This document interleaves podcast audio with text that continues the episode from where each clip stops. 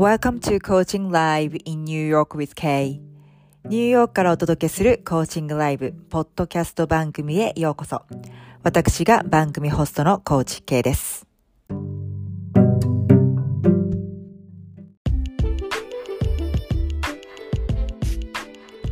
Hi everyone, thanks for tuning in today.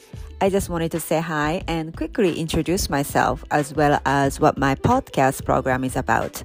リスナーの皆さん、いつもご愛聴ありがとうございます。初めての方、私の番組を発見してくださりありがとうございます。この番組では2012年より認定ライフコーチとして活動してきたニューヨーク在住のコーチ系がシナリオなしのリアルライフコーチングセッションを公開しています。あなたにコーチングを身近に感じていただき、セッションを通してあなたが自分とつながって、本来の自分と一致しながら目覚めた人生を送れるよう願いを込めて番組作りをしています。ソロエピソードでは、今までと同じやり方で頑張ることに限界を感じているバリキャリ女性が目覚めていくことで想定外の人生を想像していけるヒントとなるようなお話をしたり、ブレイクスルーが起こる読書、目覚めが起こる読書というテーマで私の人生を変えた本が教えてくれた学びをシェアしています。時にはゲストもお呼びして皆さんのお悩み解決のヒントや前へ進む勇気となるようなお話もお伺いしております。スピリチュアルを現実世界に落とし込み、ブレイクスルーを起こす方法をロジカルにわかりやすくお伝えしています。ニューヨーク発形式、軽やか、人生、ゲームコーチングでスピリチュアルを日常化することによって、目標を追い続けるだけの人生から、ゲームのように夢中に楽しめる人生へとパラレルシフトしていけます。実際にスピリチュアルを日常化してブレイクスルーを起こすオリジナルのゲームを作ってみたい方、一度無料相談までお越しください。無料相談の申し込み、または番組についてのお問い合わせ、リクエストは概要欄に載せております。各リンク、またはインスタグラムアカウントの DM までご連絡ください。インスタグラムまだの方はぜひフォローしてくださいね。k.saito.coaching kay.saito.coaching です。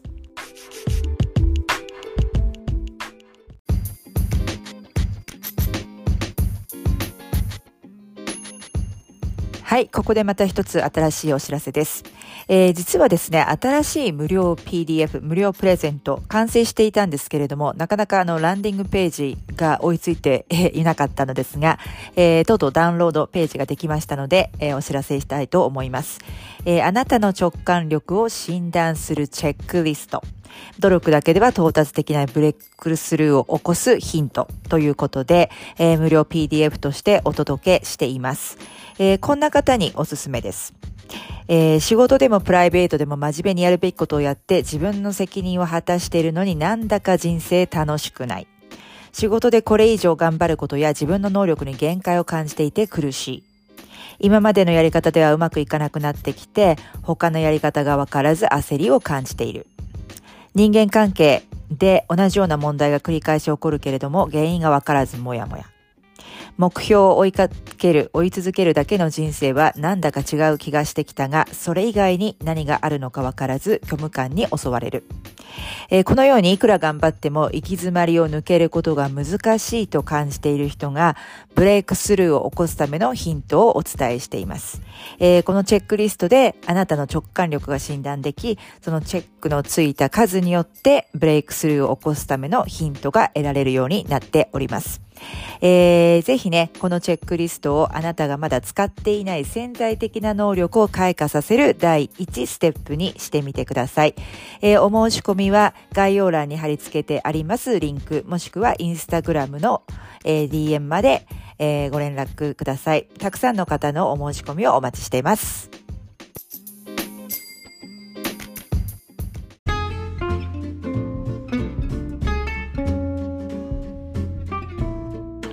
Happy New Year, everyone. Welcome back to my podcast, Coaching Live in New York with Kay. I hope you all had a wonderful holiday season. The first episode of the year is my coaching session number two with Ayako. Today, you can enjoy the first half of the session. We are designing her inner circle relationships. Who is it you see and talk on a daily basis? Whether you like the person or not, they have a power to influence your game greatly. So ask yourself, how is a person beneficial to your game? And what are you tolerating in that relationship in relation to your game? And how what can I do What can you do to、um, bring your relationship to the level where it reflects your power pattern perfectly? はい、皆さんこんにちは。明けましておめでとうございます。えー、今年もよろしくお願いいたします。えー、もうね、1月4日、えー、仕事復帰された方いるんでしょうかね。日本はまだかな私はもう3日からフルタイムの方はもう復帰してますけれども、えー、最初の、今年最初のセッションはですね、あやこさんとの公開コーチングセッションナンバー2の前半戦ということで、えー、ナンバーワン、セッションナンバーワンでは、えっ、ー、と、あやこさんのゲームをね、デザインしていったわけなんですけれども、ゲームの名前、テーマソング、えー、なりたい自分になるためのサクセスアカデミー、そしてあやこさんのパワーパターンですよね。えー、あやこさんのなりたい自分をキャプチャーしている、エモーショナリーチャージと感情移入できる、えー、パワーラングエッジっていうんですかね、パワーパターンを作っていったんですけれども、えー、これから9つの、えー、環境をデザインしていくための、それが土台となったわけですけれども、いよいよですね、えー、今回から実際の環境のデザインに入っていきます。まず最初に、イナーサークルレーションシップということで、えー、一番えっ、と、毎日、えー、または頻繁、まあ、毎日ではなかったとしても、1週間のうちに何度も会う人、話す人、これをイナーサークルリレーションシップと言って、これは、あの、あやこさんが、あの、相手を好きかどうかっていうのはあ関係ないんですね。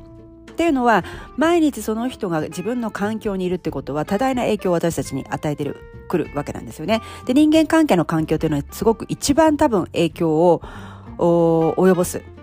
環境になりますので、こちらをデザインしていきます。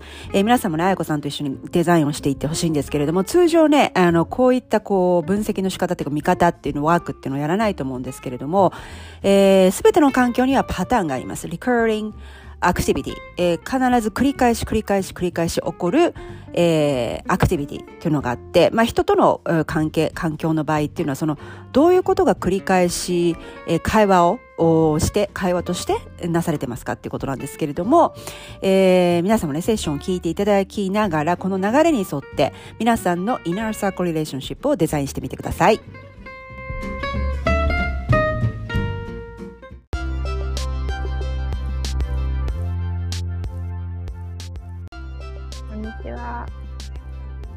よろしくお願いします。よろしくお願いします。今直前に何か送っていただきましたよね。そうなんです。すみません。直前にあのコアバリューシート送りあ、できました？うん、ギリギリで申し訳ない。はい。あ、送ってないと思って。送りました。できました。四つに絞りました。はい、えー、っと、ちょっと待ってくださいね。勇気づける、違いがわかる、えー、触れ合う、寄り添う。なるほど。うんうん、はい。どうですか、はい、これをえ選んでみて、すごいしっくりくるとか。はい。うん。きました。なんか最初にやった時、ほらなんかたくさんえら、うん、ありますって言ったじゃないですか。はい、はい、はい。あの時、あのスクロールしながら順番に見たんですよね。で、プリントアウトもしたんですけど、はい、順番に1個ずつ編集したんですけど、うんうんうん、そうじゃなくて全部横にビヤって並べて、俯瞰して、でまず10個ピックアップしてで4つ選んだ。すごいしっくりきました。うん、はい、うんうん、なるほど。はい。はい、で、えっと、先週、あのー、うん、パターンを考えたときに、はい。だってシャイニングスター、あとごめんなさい、ファインディングシャイニング Finding Peace in the, in the fog ですよね。はい。はい。えっと、それとのつながりに関してはどう考えます？このコアバリューと。まあ、合ってますよね、なんかね。合ってるなと思いました。はい。うん、なるほど。はい。でもし、まあ、この、うん、Finding Shining Piece in the Fog をパワーパターンとしてやっていきますけれども、はい、えと、これにもし加えたいとしたら何かあのパワーパターンとしてここから加えます？えー、このコアバリューの中からってことですか？そうそうそうそうはい。それともまあいやこれにシャイニング、うん、あのファインディングシャイニングピースに入ってるからいいかなっていう感じですかね。ああ、そしたら、じゃ加えるとしたら、うん、make it shine more みたいな。うんうん、はいはい。そんな感じかな。はい。make it shine more. は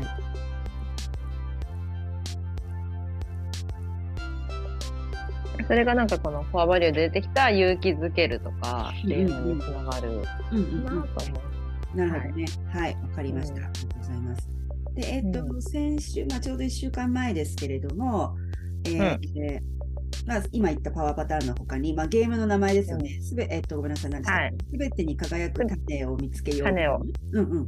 そうです。はい。ね、で、えっと、あとは、テーマソングが、うん、えっと、ギフトっていう名前でしたっけ？ザ・ギフトそう、そうです。うん、はい。で、あとは、えー、っと、まあ、綾子さんのサクセスアカデミー、さえっと、うん、サクセスアカデミー・オブ・ビカミングみたいなので、はい、どういう人がいるか、はい、とかどこにあるかとかいろいろありましたけど、まあ、そこでこういう人にいてほしいなっていうのをいろいろ挙げてもらって、うん、まあそういう人たちが、えー、毎日しているアクティビティというのが褒め合人をまあ褒め合褒めポイントを見つけるとか気持ちをシェアするとか、うん、はい、でまあこの綾子さんのゲームを、うん。えー、やっている、まあ、ベストプレイヤーってどんな人っていうのもディスプで表現してもらいましたけど、はい、まあ、バーってこう、まあ、環境デザインしていこうっていうことの、まあ、はい、一番最初の、えー、設定をいろいろやりましたけど何か先週、まだ1週間しか経ってないですけど、あの,、うんあの後まあ振り返ったりとか気づきとか何かありました？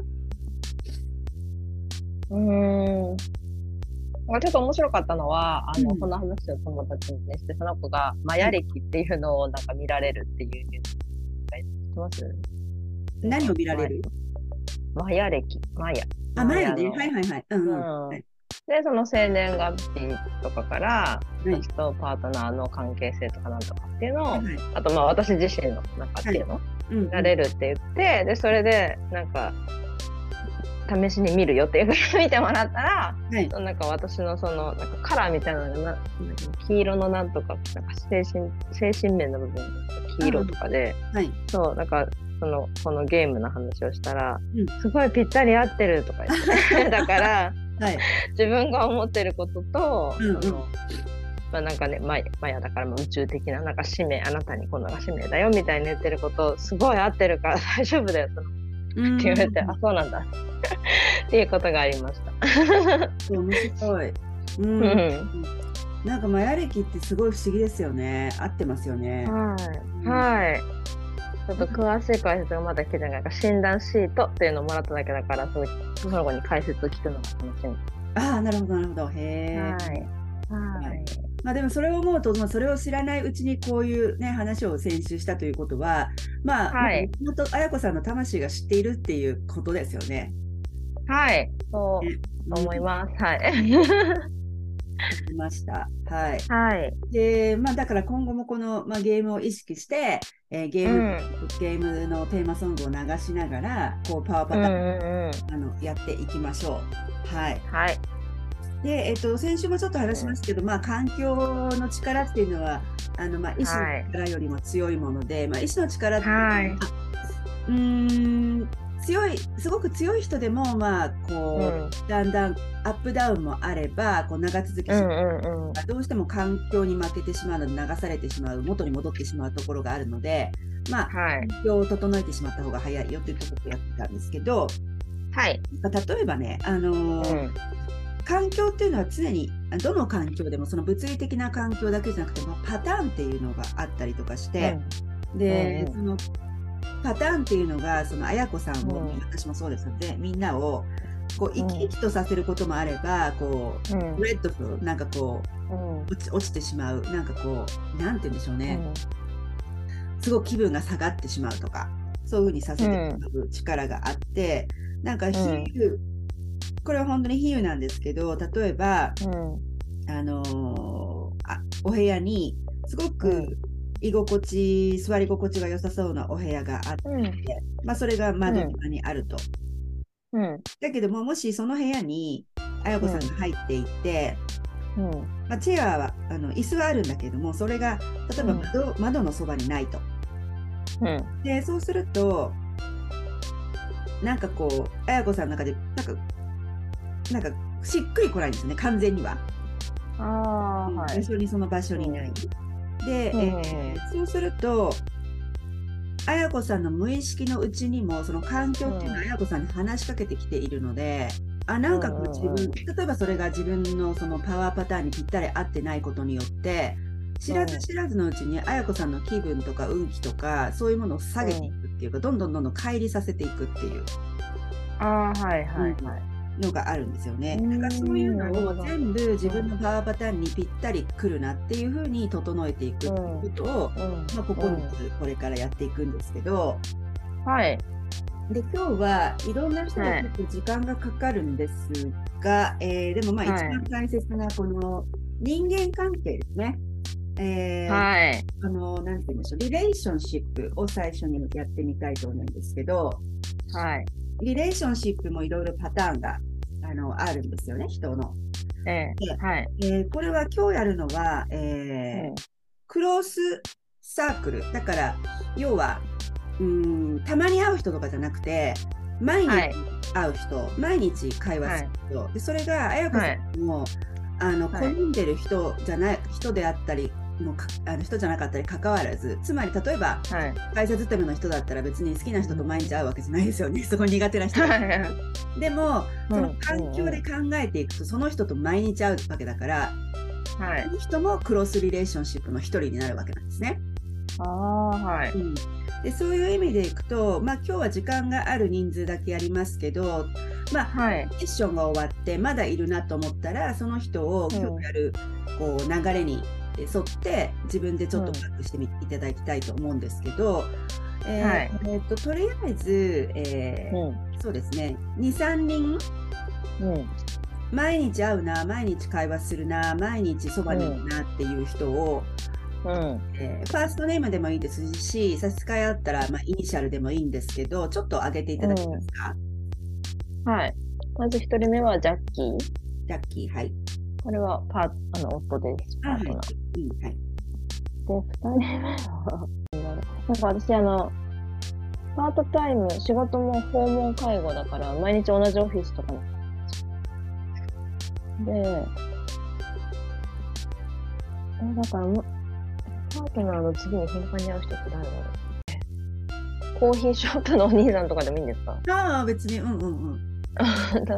そしたら、あの、バレリオさんっていう人。バレリオさん、ね、はい。はい、あとじゃあ毎日ではなかったとしたら、うん、じゃあその、うん、頻度は普通のこの普通ねこのエクササイズこのワークでやる、えー、人たちっていうのは常にこう、うん、会話を頻繁にする人とかなんですけどもしそういう人がいなければ、はい、じゃあその次にあの頻繁に会う人でもいいですよ。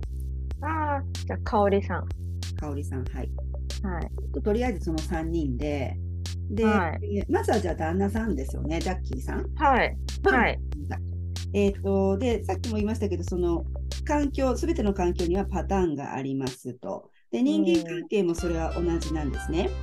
で、スキルで見ていくと、えー、っと、ちょっといくつか質問をしますけれども、だから会話、うん、まあいろんなこういうね、毎日会う人の中でも、その会話っていうのは絶対パターンがあるんですよね。はいはい、そう考えるとジャッキーとはいつもどのような会話をしますか？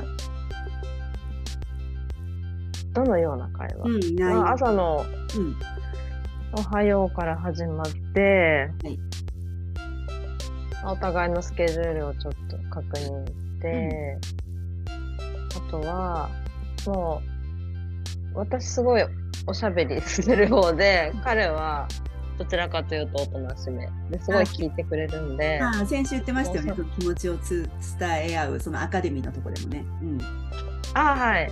その都度その都度私が感じてる考えてることを、うん、なんか結構ずっと喋ってますね。なるほど、ね、聞いてくれてる、うんうんうん、でたまにどう思うって聞くけど。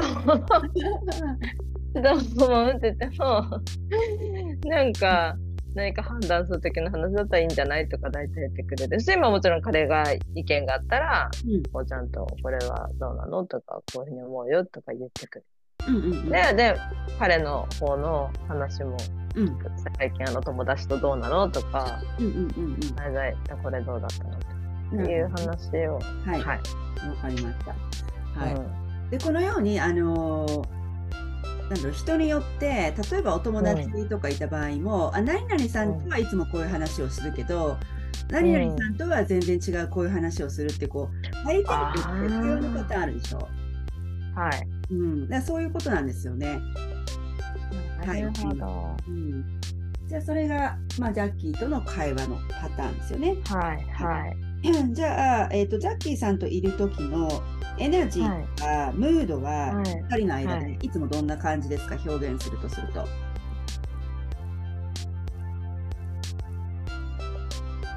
すごくハイエナジーとか静かな感じ落ち着いた感じとかポジティブな感じとかはい、落ち着いた感じで、うん、なんか森林浴してみたいな感じ。いいですね。毎朝森林浴でこう。そう、すごい癒される。いいですね、朝からそうだとね。はい、なるほど。はい。はい、わかり。穏やかなんですよ。うん、いいですね。やっぱ男性穏やかな人いいですよね。はい。りました。若い頃は違う人を求めてましたけど。わかります。なんか なんか若い頃だとそれじゃ物足りないみたいなね。なんかねそうそうそう。ハイエナジー。そうそう刺激。でも上がったものって絶対下がりますからね。そう。上がったものって何？上がったものは絶対下がるの。株と同じ。なるほどね。なんかスピリチュアルの時でも私いつも言うけど、やっぱりあの、はい、中庸？うん、はい、なんか並木さんとかもよくおっしゃってるのがあの、はい、一喜一憂っていうのを、うん、離れるのがこう目覚めの一つの定義であったりするじゃない？はいはい、物事があって上がっては物事によって下がるっていうもうそういう生き方は疲れると。でそういう、はい。まあ、眠りの生き方で一喜一憂で、はい、直美さんが、はい、恋愛って典型だよって言ってて なるほど。あまさにですよね。そういう恋愛をしてる限りは目覚めないんだと思って。ねだって相手のすごい刺さるね相手の一言にいろいろ、あのドキドキしたりムカついたり落ち込んでみたりとか、ね、はい、恋愛そういう恋愛する限り、ちょっと目覚めるの難しいですよね。確かに。うん。あわかりやすい。はい。ね、なるほど。はい。うん。はい、わかりました。で、えー、っと、そうですね。で、エナジーでしょ？えー、っと、そしたら、えー、はい。このあやこさんのこのゲーム。はい。考えたときに。はい。全てに輝く種を見つけるゲームを考えた時に、うん、ジャッキーはどんなアセットどんなベネフィットをこのゲームに、うん、あの持ってきてくれるっていうなんかちょっと日本語だと変な言い方 Bring it to the game みたいなあのはいあわかりますわかります、うん、ジャッキーは私のあの充電器です、充電器。はい。本当に。うんうんうんうん。じゃあ、そこのゲームに行く前に、その一日の、はい、日がこの始まるゲーム、はい、始めるときに、こう、はい、ジャッキーとこう会話をしたり会ったりすることによって、あの、はい、これから行くぞみたいな、あの、 finding shiny piece in the fog に行ってきますみたいな、そんな感じですかね。はい。はい、もうそんな感じ。いいですね、いいですね。で、一日終わって帰ってきたら、また、はーってちょっとエネルギーチャージ。いいですね。はい。はい。わかりました。はい、よくあの普通に会話でも言ってて、うんうんうん、私結構あのスキンシップ好きなんですけど、うんうんうんうん、よく何でもないのにくっつくんですよね。はいはい、ハグハグするのがすごい好き。でで向こうは「どうしたの?」とかって言われるから、うん、ちょっとチャージしてるって 言ってる。はい。いいですね。その文字通り。うん。うん、はい。文字通りあのなんでしょう。他の電電気電気器具のチャージのようにつけて、はい、本当にそうですそうです。あの iPhone 乗っけるやつみたいな感じ面白い。はい。見やすいですね。はいありがとうございます、はい、あとは、えー、うん、その関係の中になんかブロックってあります？あのブロックっていうのはこう一般的なブロックというよりもゲームに関係させてその、はい、さんがそのあやこさんのゲームをやるにあたってブロックとなるようなことってありますか？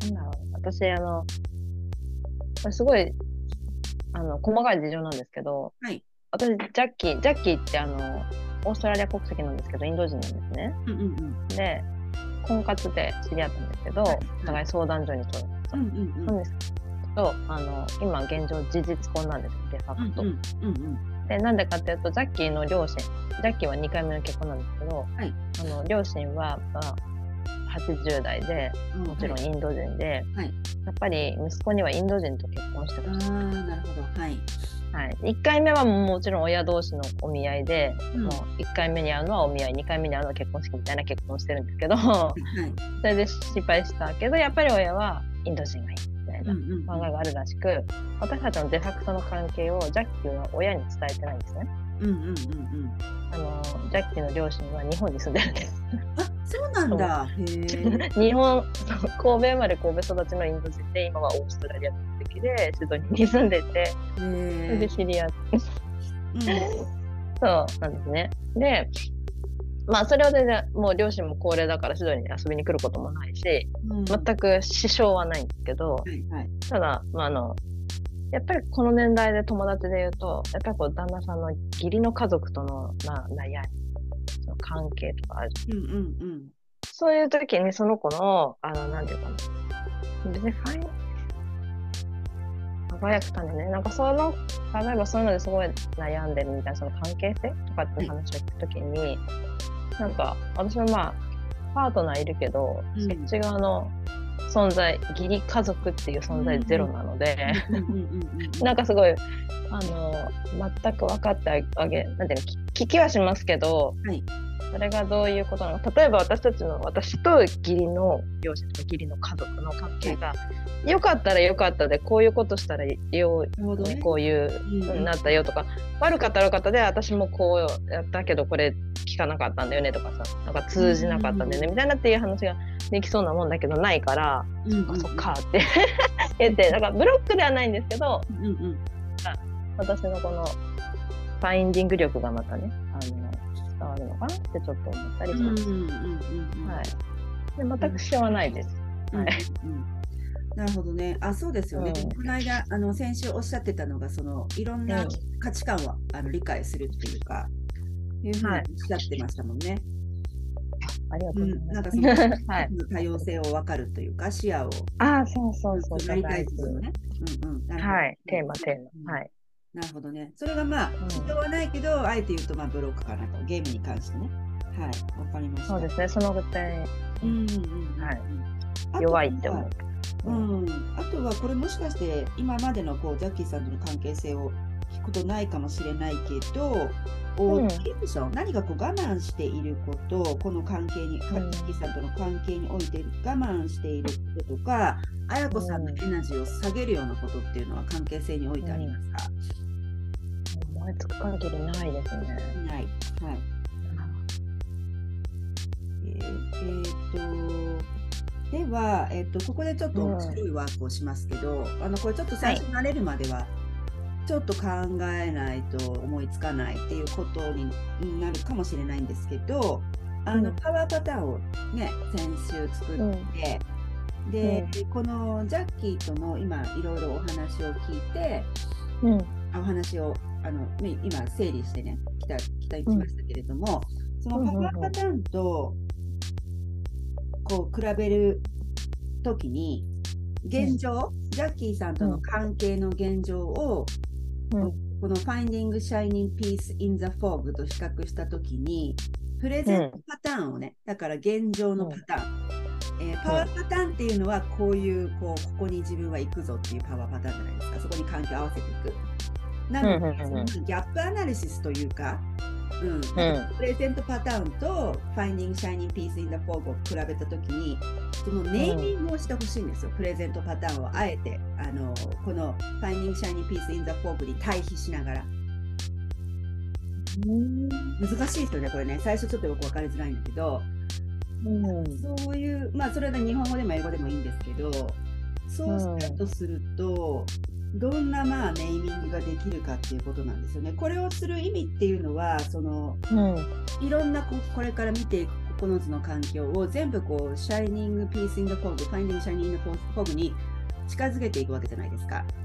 はい、時にこうじゃあその現状の環境この人間関係も環境ですから、環境ってそのパワーパターンとどのぐらい離れてるんだろうねっていうことを認識していくわけですね。はい、その認識していくためにやっぱ言語化っていうのが、はい、なんとなく雰囲気でこんなもんかなっていうよりは、うん、言語化していくことによってあなんかこう笑っちゃうぐらい遠いなとか、うんうんうん、いやかなりいいんじゃないみたいなとか、うんうんうん、分析していく感じなんですけど、うん、なんでしょうねジャッキーさんとの関係を言うとすると。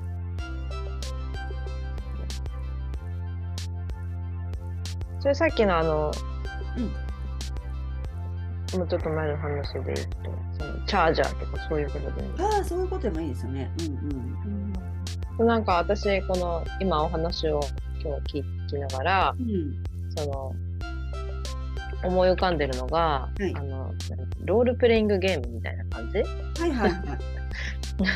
なんかなんかそういうイメージが頭に浮かんでるんですけど今日はなぜか。でその「Finding Shining Piece in the Fog」のゲームをしてる中で、はい例えば、わかんない。私あんまりそういうゲームしないんですけど、イメージで、ゼルダの伝説的なやつとかのゼルダ戦ってるけど、うん、なんか戻っていく家みたいな、小屋みたいな、そういうのがところどころあったような記憶が。で、そこで、うん、うん、ご飯食べるみたいな、はい、一晩寝るみたいな、なんかそういう。なるほど。それが、はい、ジャッキー。なんだろうね。そうするホームベースみたいな感じで。何レースですか？ホームベース。ホームベースね。はいはいはいはいはい。はい、なるほど。なるほどね。じゃあなんか、えっ、ー、と、あれですかね。なんか、リターニング to the home base みたいな。ああ、いいですね。なんかそんな感じですかね。はい。はい。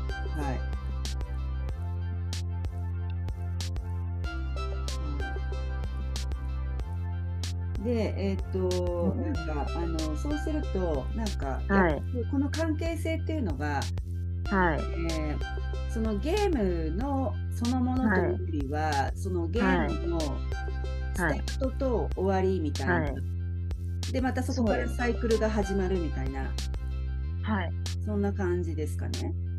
そんな感じです。うん、私なんかジャッキーと一緒にい始めてからあそれまではねあのそれこそその一喜一憂の恋愛とかそういう時 で、はい、自分の恋愛にも頭使うじゃないですかとか自分のこのねパートナーとの関係とか。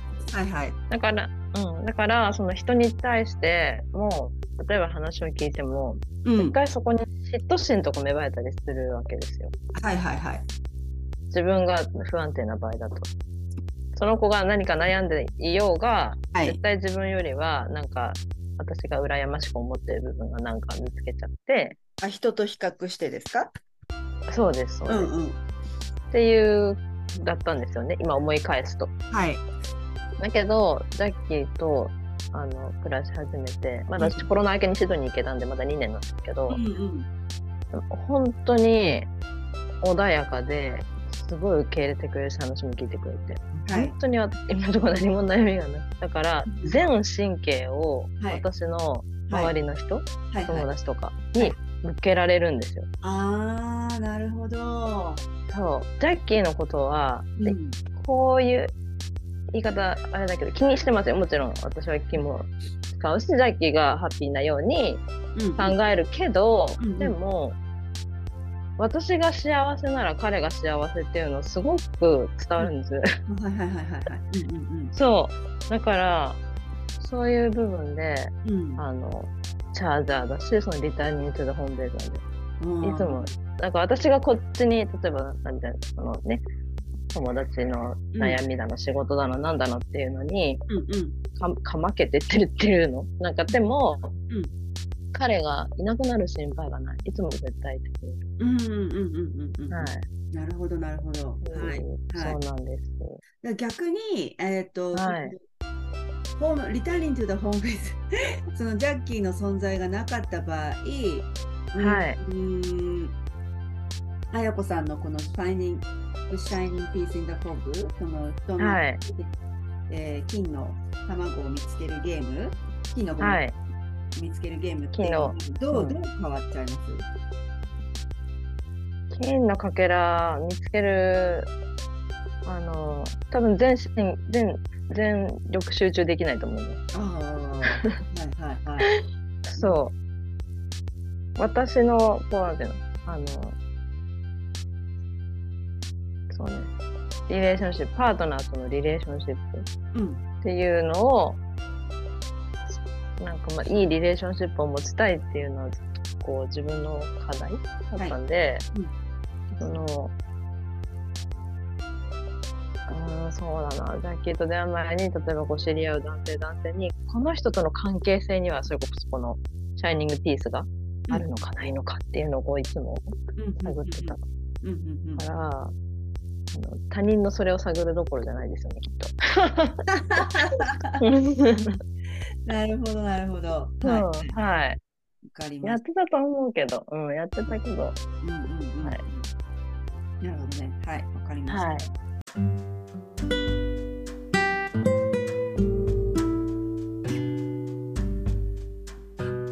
はい。ということで、今回のエピソードはいかがだったでしょうか？もし共感していただいたり、ためになった、ピンときた、または何か気づきがあったという方は、ぜひ配信登録と高評価レビューボタンを押してくださいね。そしてお友達にもシェアしていただけると嬉しいです。行動してるけど結果に広がりがない。ブレイクスルーが起こらない。やることやってるけどなんだか人生つまんない。物足りない。先が見えていて、その見えている先がワクワクしない。自分の能力に限界を感じている。突き抜けるためには何かが必要だけどそれが何だかわからない。目標を追い続けるだけの人生はなんだか違う気がしてきたけども、それ以外に何があるのかわからない、などなど。そんな方々がスピリチュアルを現実世界に落とし込み、ブレイクスルーを起こすサポートをしています。スピリチュアルは実は特別な能力でなく、誰でも身につけられる実用的なスキルです。スピリチュアルを日常化できた時、ブレイクスルーが起こります。今まで引き寄せや手放し、瞑想などスピリチュアルを少し試したけど効果がなかった、腑に落ちなかったという人でも無理なく日常生活に落とし込んで楽しく習慣化する方法があります。その方法を知りたい方、一度無料相談までお越しください。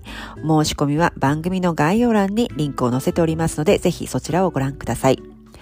また、あなたの直感力が診断できるチェックリストを無料プレゼントしています。